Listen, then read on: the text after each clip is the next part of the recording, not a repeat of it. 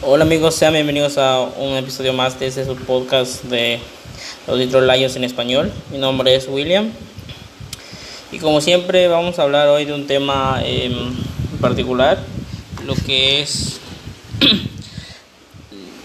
lo que es desde mi punto de vista las eh, las mayores necesidades que tenemos en nuestro roster de cara al draft. Eh, vamos a hacer un poco del recuento de los jugadores que tenemos en, en el roster y cómo, cómo, mediante el draft y la agencia libre podemos mejorar este, nuestro roster. Eh, antes, que, antes de empezar quiero agradecer nuevamente a todas, cada una de las personas que se toman el tiempo necesario para poder escuchar este mini podcast acerca de Detroit. Uh, estoy muy agradecido con el recibimiento que ha tenido el, eh, este, este mini proyecto que he empezado y nada, contento con el recibimiento y esperando que sea de su agrado. Eh, pueden seguirme en mis redes sociales en Twitter como arroba ahí subo información acerca de Detroit, ya sea noticias y ahorita que estamos en tiempo de draft, pues estoy subiendo prospectos de, de, diferentes posiciones que podrían encajar en nuestro equipo, dependiendo bueno del plan de que sea con el que viene el nuevo nuevo staff, nuevo staff de cocheo pero jugadores muy interesantes en rondas altas, en rondas bajas. Y nada, si pueden darse una vuelta por, por la cuenta de Twitter. Y también antes de, este, de, empezar también quiero agradecer a todas las personas que, que me han seguido en, en, Twitter. Realmente cuando creé la página de Lions en español nunca creí que llegaríamos a tener 100, 100, 100 seguidores, 100 personas.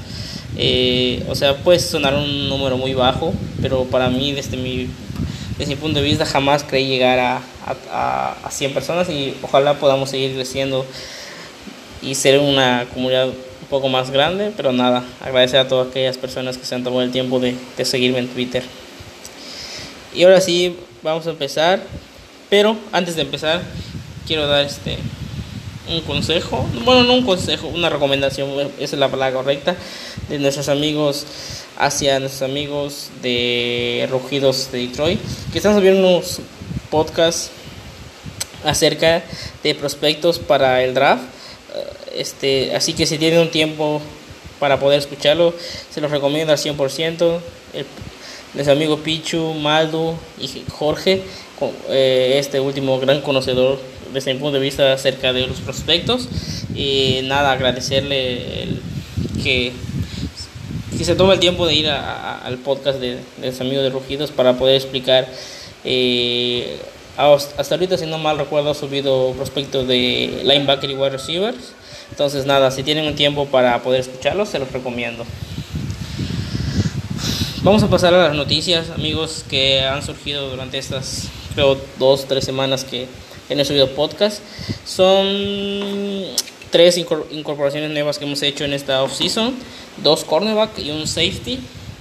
Uh, los cornerback, uno del slot como es Cord Elder, un cornerback este, que ha sido mermado mucho para lesiones, sin embargo el año pasado con Carolina mostró un, un rendimiento aceptable, un, lo que para mí hace que sea una contratación sólida, sobre todo porque el lo que se le, da, se le paga es como tipo contrato de veterano, un millón, un poquito menos.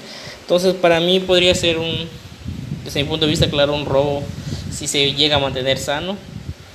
De igual forma hemos fichado a Quinton Dunbar, cornerback de Seattle, también de Washington. Y este sí que ha venido de más a menos, sin embargo, eh, es una mejora a, compar a comparación de Desmond Trufant que trajimos hace dos años. Entonces me parece una, también una, un pick sólido, una contratación sólida, perdón. Y hemos traído a un safety. Déjeme, déjeme checar porque se me ha ido el nombre. Um, un safety de, de Buffalo, que de igual forma eh, las lesiones lo han eh, mermado un poco su rendimiento. Pero sin embargo viene a, a tratar de hacer roster y es Dean Marlowe, safe, un safety de Buffalo. Y nada, pues añadir más profundidad a la posición que ahorita vamos a analizar un poco más adelante. ¿no? Pues esas serían las noticias, así a grandes rasgos, las noticias que han ocurrido durante esas semanas, estas contrataciones. Y también he leído en varios artículos que se ha mencionado y como creo que todos esperamos, o bueno, la mayoría de, los aficionados de esperamos, que los, eh, que los Lions están dispuestos a este, tradear hacia abajo su pick número 7 por si algún eh, alguno de los cinco mariscales de campo de, campo de este draft eh, aún están para la posición 7. Eh, algunos de los equipos necesitados pueda subir. Hemos, he leído y escuchado que, que los, los Lions están dispuestos a bajar. Sin embargo, si cae algún algún quarterback como sea Justin Fields o Trey Lance, ah, desde mi punto de vista yo creo que no deberíamos tradear. Sin embargo, bueno, ya será el pensamiento de la franquicia, de Brad Holmes. Y bueno, hay que respetarlo, pero eh, es, lo que, es lo que he leído, que los Lions están dispuestos a, a, bajar sus a bajar posiciones y tener más picks que sería también lo idóneo, porque solo tenemos uh, de picks de, de una hasta la quinta ronda. Y creo que en ese draft hay mucho talento para, para elegir. Entonces, también tendría mucho sentido que, que tradeáramos hacia abajo, ¿no? Pero a ver qué ocurre este 29 de abril. Y nada. Eh, ahora sí, vamos a pasar a, al tema de hoy. Que son las principales necesidades de cara al draft de los Detroit Lions. De este, obviamente, mi punto de vista, muchos otros otras personas creerán que, que necesitamos otra que necesitamos no sé un edge un eh, linebacker o línea ofensiva línea defensiva no sé cada quien tiene su punto de vista y su opinión que es muy respetable pero eh, la mía sin punto de vista son perdón, tres, tres este, posiciones que son fundamentales eh, mm, mejorar en este, en este draft. Y muy abajo también en agencia libre, que son las de wide receiver. Eh, estoy entre wide receiver y linebacker como la número uno, pero creo que en linebacker, siendo una necesidad grande, eh, trajimos buenos, tenemos buenos jugadores, algunos jugadores cumplidores como son Jamie Collins, Alex Axalón. Eh, eh, veremos si Yelain Tabay se recupera de su, eh, de su baja de rendimiento. Pero la que sí me preocupa es la de wide receiver. Porque en el roster actualmente solo no tenemos un wide receiver 1 y desde mi punto de vista tampoco un wide receiver 2. Creo que todos son competirán por un ser wide receiver 3, 4 o el, quinto, dependiendo de lo que hagamos al draft. Y yo creo que entre, la primera y la segunda ronda caerá algún caerá un wide receiver y en rondas bajas eh, caerán otros desde mi punto de vista porque hoy en el roster tenemos a Jerónimo Allison un wide receiver que vino de Green Bay que no jugó el año pasado eh, no, no me inspira confianza, la verdad. su mayor problema son eh, la seguridad al cuidar el balón. comete muchos drops. tenemos a Victor Bolden, un veterano. A Quinte Cephus, el rookie, el rookie perdón, del año pasado que escogimos, que como Matthew Stafford mostró algunas cositas cuando se le requirió. Eso sí, no tuvo muchos, muchos targets pero a los que tuvo tuvo un, desempeño aceptable, pero ahora veremos con Jared Goff. Y este sí que cree pues puede pelear por ser un wide receiver 2, 3, pero no, ah, bueno, ahorita en la actualidad no creo que pueda ser un wide receiver 1. También tenemos a Tom Kennedy. Eh, en agencia libre trajimos a Breshad Berryman, que es un buen jugador, pero las lesiones y consistencia de juego lo han mermado mucho. Trajimos a de Damian Redley, un wide receiver también. A Calif Raymond, que con todo respeto para el jugador nunca había escuchado de él. Eh, eh, solo que este se desempeña más como retornador de patadas. Y a Tyler Williams, que creo que es el mejor eh, wide receiver junto con, junto con Quintes que tenemos. Pero eh, aparte de que ya va, a cumplir, va para los 30 años, Em, es un jugador mermadísimo por las lesiones. No, no tengo el dato exacto, pero no sé si ha terminado alguna temporada completa. De que es un, un buen wide receiver, lo es, pero la incógnita es, ¿podrá tener una temporada completa sana? Esa es la gran pregunta. Por eso creo que, em, con el pick de primera ronda podemos elegirnos a un wide receiver. Si nos cae este Jamal Chase, sería fantástico. Pero también está Jaden Waddle. Uh, si traíamos abajo, tal vez a Devonta Smith, que desde mi punto de vista es de, de los tres principales, es el que menos me gusta.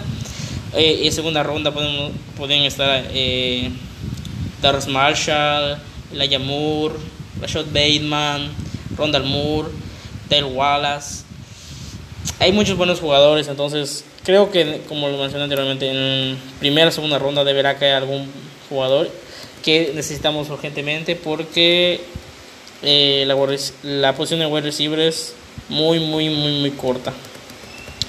Y la segunda posición, como les mencioné eh, anteriormente, es la de linebacker. Con la salida de,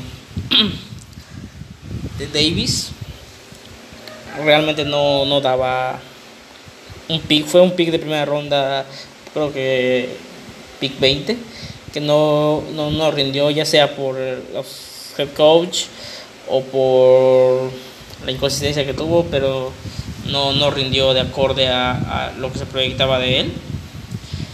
Y creo que es una, es una posición también que eh, dentro de las primeras o segunda ronda puede ser eh, tomado o cubrido perfectamente.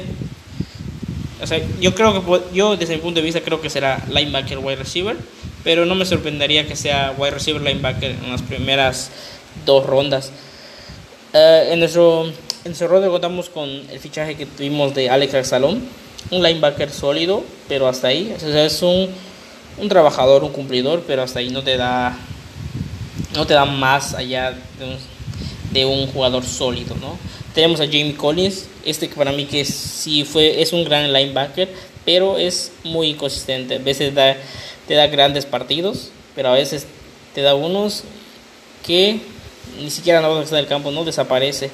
También trajimos a Sean Dion Hamilton, linebacker de, de Washington, que bueno, personalmente no lo conozco, pero he escuchado buenas cosas de él y lo que le ha mermado son las lesiones, pero si es que como lo que dicen que puede llegar a ser, podría ser un robo que, que, que hicimos agencia libre, pero pues hasta ahorita no, no, no tiene o no ha mostrado el talento suficiente para creer que puede ocupar una posición titular. Tenemos a Anthony Pittman, un, un, drafted rookie de hace dos años, si no me equivoco. Tenemos a Jalen Reyes Mavin, este jugador que me, que me gusta mucho, pero en equipos especiales, ¿no? Es su especialidad. Bueno, es donde se le ha utilizado mayormente, pero a si con Dan, Dan Campbell y con Aaron Lem eh, le dan una oportunidad para jugar en linebacker y veremos, pero no, no, no, no es un jugador sólido en la posición, no se ha probado en la posición.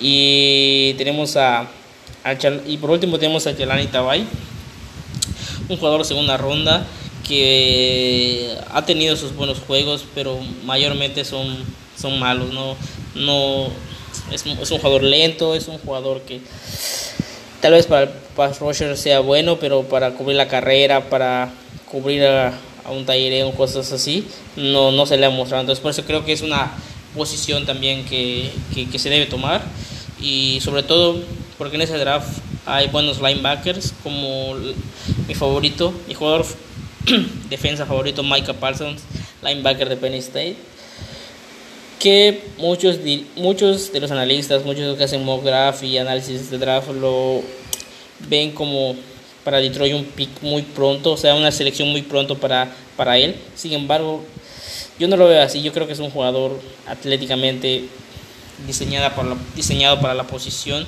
y cubre bien la carrera, que es bueno para el pass rusher. El problema de él es su cabeza, es el problema mental. Si a veces puede estar concentrado o no en el juego, pero sin embargo, desde mi punto de vista, como mencioné anteriormente, es el jugador, el, mejor, el, mayor, el mejor prospecto en defensa que hay y al ser una de las principales necesidades que tenemos, no me, no me molestaría tomarlo como linebacker. También está este Simon Collins, jugador de Tulsa, Nick Bolton, y, en, sobre todo creo que en este draft hay mucha, hay mucha profundidad. Eh, están los linebackers de Ohio State, Pete Warner, Baron Browning, eh, el de Michigan, McGrant, eh, Davis de Kentucky. Hay muchos buenos jugadores, entonces creo que esas son. Si, si, si, nos preguntaran cuáles son las principales necesidades al día de hoy de Detroit de cara al draft, serían wide receiver y linebacker. O linebacker y wide receiver. Entonces, para mí, desde mi punto de vista, esas son las dos principales necesidades. Y hay una que creo, bueno, desde, desde mi punto de vista, está siendo subestimada. No, sobrevalorada, perdón. Que no he visto que muchos crean que es una necesidad de la de safety. Eh, en la posición lo tenemos a Tracy Walker, que es un buen jugador. Sin embargo, el año pasado, como toda la defensa, no tuvo un buen rendimiento. Eh, pero, como, como, les dije, es un buen jugador y a lo mejor con este nuevo cambio pueda este, mostrar el talento que nos mostró en los dos años anteriores. Pero después de él, tenemos a Will Harris, quien desde mi punto de vista, como les mencioné anteriormente, no, no, no me dice nada a Will Harris, CJ Moore, eh, Bobby Price y Jalen Elliott dos jugadores un draft del año pasado que creo que no vieron acción o solo algunos snaps. Y nada más, o sea, no tenemos no tenemos safeties de respaldo para cuando se lesione Tracy Walker. Entonces creo que es una posición que también debe ser atacada pronto en el draft. No creo que sea en primera o en segunda ronda, pero en tercera, en tercera ronda sí me parecería bien. Hay prospectos como eh, Andrew Cisco, como Javon Holland, eh, Darius Washington. Buenos jugadores de ese draft que podemos este, echar un ojo, porque siento que sí es una necesidad que, tenemos, ¿no? Creo que son las, las, tres principales em, posiciones que necesitamos porque en línea ofensiva en rangos generales estamos bien tenemos nuestro título este nuestro nuestra posición de titular es respetable, diría yo muy diría buena, con Rauno, con, con Jonah Jackson, con Taylor Decker, con Batay, con Crosby. Me parece una línea buena, entonces no creo que haya necesidad. Coreback también es una necesidad, pero desde la posición 7 no creo que nos caiga el buen jugador. Y después de los cinco grandes nombres de coreback, sí noto una gran brecha hacia los prospectos de coreback, ¿no? Entonces creo que no es el año para tomar coreback en rondas bajas. Y Jared Goff puede cumplir perfectamente en la posición mientras el año mm, años posteriores cogemos a nuestro quarterback de futuro, ¿no? Como mencioné, la posición de quarterback me parece que estamos completos con con Emmanuel Orguarille, un cornerback sólido, un buen cornerback, con Mike Ford, em, con las contrataciones de Quinton Dunbar, con Erden y sobre todo con la esperanza de que Jeff Okuda, eh, nuestro pick de primera ronda del año pasado, de un salto de calidad. Que la calidad ahí está, ahora falta ver si, si la puede eh, llevar a, a, la NFL. Vimos que el año pasado le costó, pero como se mencionó anteriormente con Tracy Walker, también eh, el cocheo no estuvo a, a, la altura. Entonces esperemos que sea eso y aquí, desde aquí confiamos en Jeff Okuda. Entonces creo que la posición está bien, está cubierta. Eh, en nuestra línea defensiva también creo que, que a ver, Creo que estamos bien con Austin Bryan. Si se mantiene sano, que ese es el problema. Es un, es un defensive competente. Trey Flowers, Charles Harris, Julian Romeo Duara. Se espera que Julian en su, en su segundo año dé un, un, salto importante. Y Romeo, pues que se siga manteniendo el nivel que ha tenido esos dos, dos, dos, dos años, ¿no? Eh, como defensive tackle tenemos a Michael Brokers, Deshaun Ham, John Benesini, John John Atkins y veremos qué trae este Jason Cornell, que el año pasado se lesionó. Es un pick de sexta ronda, séptima ronda, no recuerdo. Tenemos a Nick Williams, a Kevin Strong, jugadores rotacionales, pero cumplidores. Es decir, realmente desde mi punto de vista no creo que vayamos a competir este año. Entonces, con estos jugadores eh, no podemos competir para playoffs, ¿no? Pero con esos jugadores podemos competir, dar buenos partidos eh, y bueno, sacar algunas victorias. Entonces creo que en defensa y tackle estamos bien. En la posición de eh, de running back creo que estamos bien con como todos estamos esperando que DeAndre Swift mejore con los años. Se le vio el año pasado con los pocos snaps que se les dio eh, un buen rendimiento y ahora esperamos que en este segundo año con eh, Anthony Lynn eh, que se espera bueno se, he leído muchos que los Lions jugarán mucho a correr pas, a correr el balón pases cortos que DeAndre Swift tenga un juego fundamental eh, Johnson Jamal Williams me parece un trío decente un trío bueno y de Tyren, pues tenemos a T.J. Hawkinson, nuestra estrella, que cada año que pasa va demostrando por que fue un acierto elegirlo en el pick número, número 7, 8, si no recuerdo, hace dos años. Cada, cada año va evolucionando su nivel de juego, entonces espera que este tercer año de otro salto.